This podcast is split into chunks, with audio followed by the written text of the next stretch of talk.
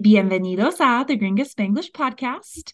This and all episodes are brought to you by Gringa Consulting. I'm on my eighth year of teaching Spanish through my company, and I'm still taking on new clients. So if you're interested in lessons or in any of my other products, including courses and books, check out my website at www.gringaconsulting.com. Okay, let's get to it. We are going to hear about a holiday coming up this very week, Valentine's Day, or El Día de los Enamorados.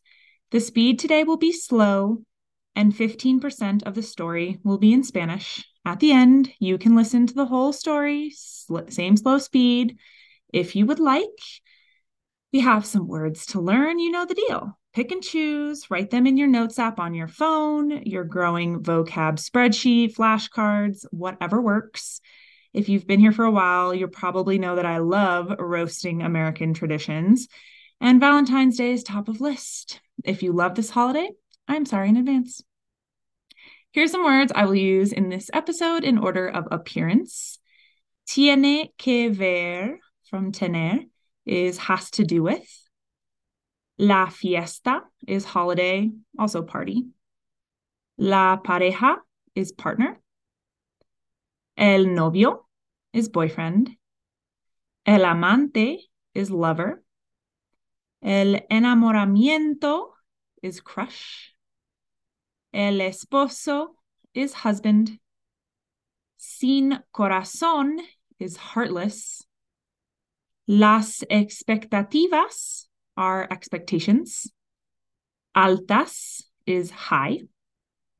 Alcanzar is to achieve. Anticipando from anticipar is expecting.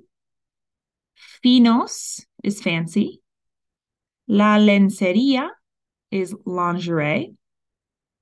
El oso de peluche is teddy bear. Ambos is both. Decepcionados is disappointed. Al azar is random. Asustadizo is scary. La talla is the size.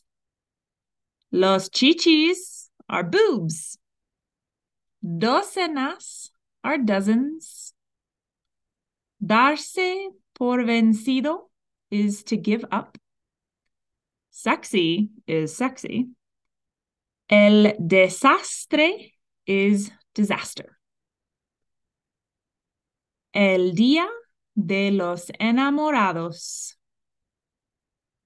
If you don't live in Los Estados Unidos, it's possible that you don't know the holiday of El Día de los Enamorados, or more literally translated, El Día de San Valentín.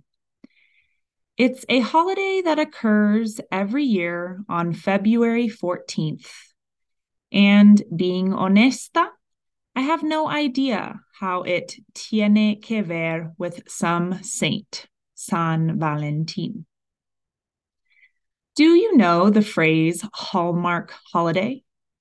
It's an insult that we utilizamos in my country that refleja that la fiesta was created by Hallmark, the card compañía in order to increase their sales. The tradición is something like this. If you have a pareja, novio, amante, enamoramiento, esposo, etc., Valentine's Day applies to you. It is your unspoken responsabilidad to buy things, write things, plan things, and on the other hand, receive all those things in return. Not doing this is received as that you don't love a la otra persona, that that person does not matter to you. You are cruel, sin corazón, etc. Opting out of this celebración can raise the eyebrows of their friends especialmente if they have been víctimas of Mr. Saint Valentine in the past. It's possible that, a menudo, in the case of men, the expectativas of them were so altas as to be almost impossible to alcanzar. In the woman's mind, they aren't anticipando mucho. Just a romantica night in their favorite restaurante, where they receive a letter full of cinco pages of beautiful poetry that makes them cry, followed by a regalo of expensive jewelry. An engagement ring would be even better. Chocolates finos, and as always, the big soft bear that says everything about how much El Hombre loves her. After the incredible dinner and after taking fotos together all noche for their Instagrams, La pareja heads home.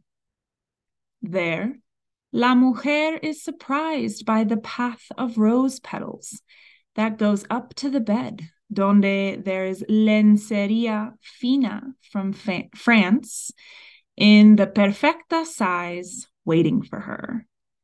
The man says that he tiene algo more for her, a song that he escribió for her. He presents a guitarra with her name inscribed, and he starts to cantar because, of course, he took voice lessons in secreto also. At the end of this production of various hours, the girl says, I am sorry, I don't have any card, no chocolates, nor an oso de peluche for you, amor. Tal vez I can show you your gift in bed. And entonces erotic música begins to play in the background and the screen fades to black while the man approaches La Cama. And there it is, the reasonable expectation. Based on this, no es un gran surprise that each year ambos men and women find themselves decepcionados Typically, one or both completamente forget about February 14th until the beginning of febrero.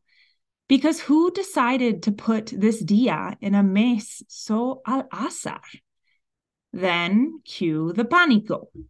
Sometimes, tragically, you will see a lost, asustadizo man in a Victoria's Secret speaking to a pretty girl of 18 años about la talla of the chichis of his esposa. Or you see a man in the pink and red card aisle, the official colores of the day, exactly where Hallmark wants him to be, reading docenas of cards in order to encontrar the words correctas. The girl and the boy both think varias veces about darse por vencidos and talking to their partner on the imaginable topic of not participating in El Dia de los Enamorados anymore. But that would be treason. It's too late, they think. The other person has probably got something marvelous planned. The pobre persona tells themselves. I can't ruin this. So, cada año they stress out, cursing the nombre Saint Valentine and Cupid and his damn bow and arrow. When the 14th arrives, both are ready ish.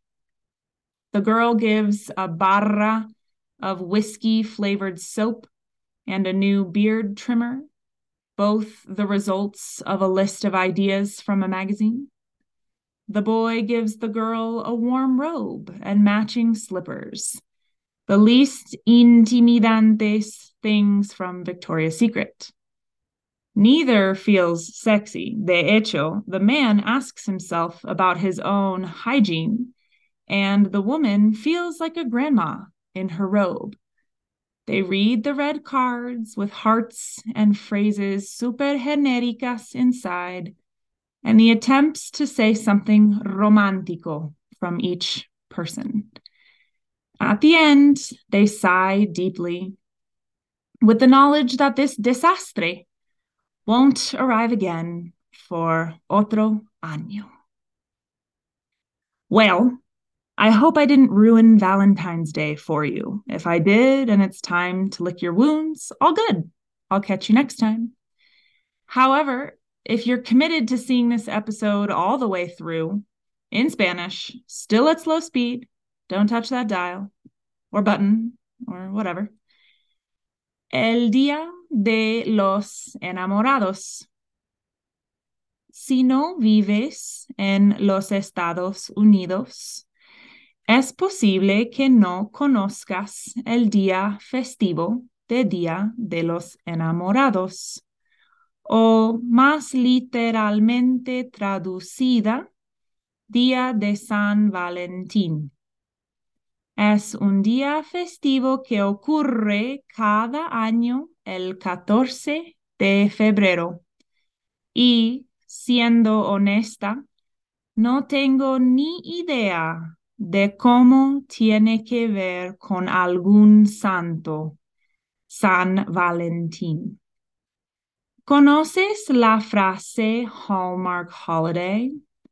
Es un insulto que utilizamos en mi país que refleja que la fiesta fue creada por Hallmark, la compañía de cartas, para aumentar sus ventas. La tradición es algo como esto. Si tienes una pareja, novio, amante, enamoramiento, esposo, etc., el día de los enamorados te aplica. Es tu responsabilidad asumida comprar cosas, escribir cosas, planear cosas y al otro lado, recibir todas esas cosas de vuelta no hacer esto. Es recibido como que no amas a la otra persona, que esa persona no te importa, eres cruel, sin corazón, etc.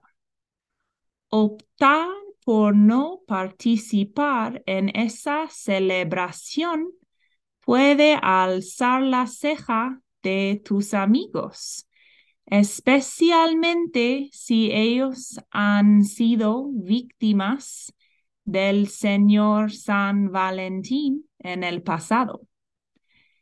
Es posible que, a menudo en el caso de hombres, las expectativas de ellos fueron tan altas como ser casi imposibles alcanzar.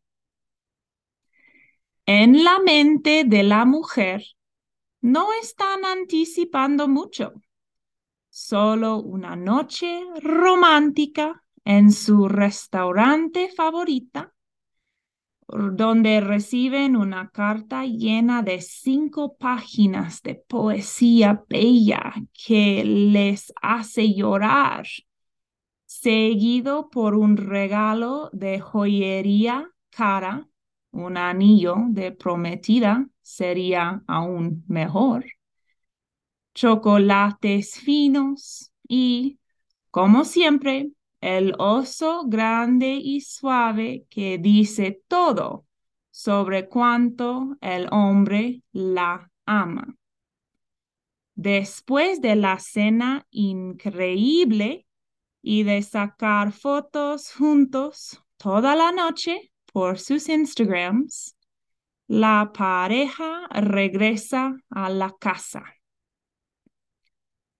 Allí, la mujer está sorprendida por el camino de pétalos de rosa que llega hasta la cama, donde hay lencería fina de Francia en la talla perfecta, esperándole a la chica. El hombre dice que tiene algo más para ella. una canción que él escribió para ella. Él presenta una guitarra con el nombre de la chica inscrita y él empieza a cantar porque por supuesto que tomaba lecciones de voz en secreto también. Al fin de esta producción de varias horas, la chica dice, siento que no tengo ninguna carta, no chocolates, ni oso de peluche para ti, amor pero yo sé lo que actualmente quieres. Tal vez puedo revelarte el regalo en la cama. Y entonces empieza a tocar música erótica en el fondo y la pantalla se vuelve negra mientras el hombre se acerca a la cama. Y así es la expectativa razonable de la mujer. Basado en eso, no es gran sorpresa que cada año ambos los hombres y las mujeres se encuentran decepcionados. Típicamente, uno o los dos olvidan completamente del 14 de febrero hasta principios de febrero, porque quien decidió poner este día en un mes tan al azar. Entonces entra el pánico. A veces, trágicamente, verás un hombre asustadizo y perdido en un Victoria's Secret hablando con una chica guapa de 18 años sobre la talla de las chichis de su esposa. O ves un hombre en el pasillo de cartas rosadas y rojas, los colores oficiales del día, exactamente donde Hallmark quiere que él esté leyendo docenas de cartas para encontrar las palabras correctas. La chica y el chico ambos piensan varias veces en darse por vencidos y hablar con su pareja del tema no imaginable de no participar en el Día de los Enamorados, nada más. Pero eso sería traición es demasiado tarde, piensan. El otro probablemente tiene algo maravilloso planeado, se dice la pobre persona. No puedo arruinar esto.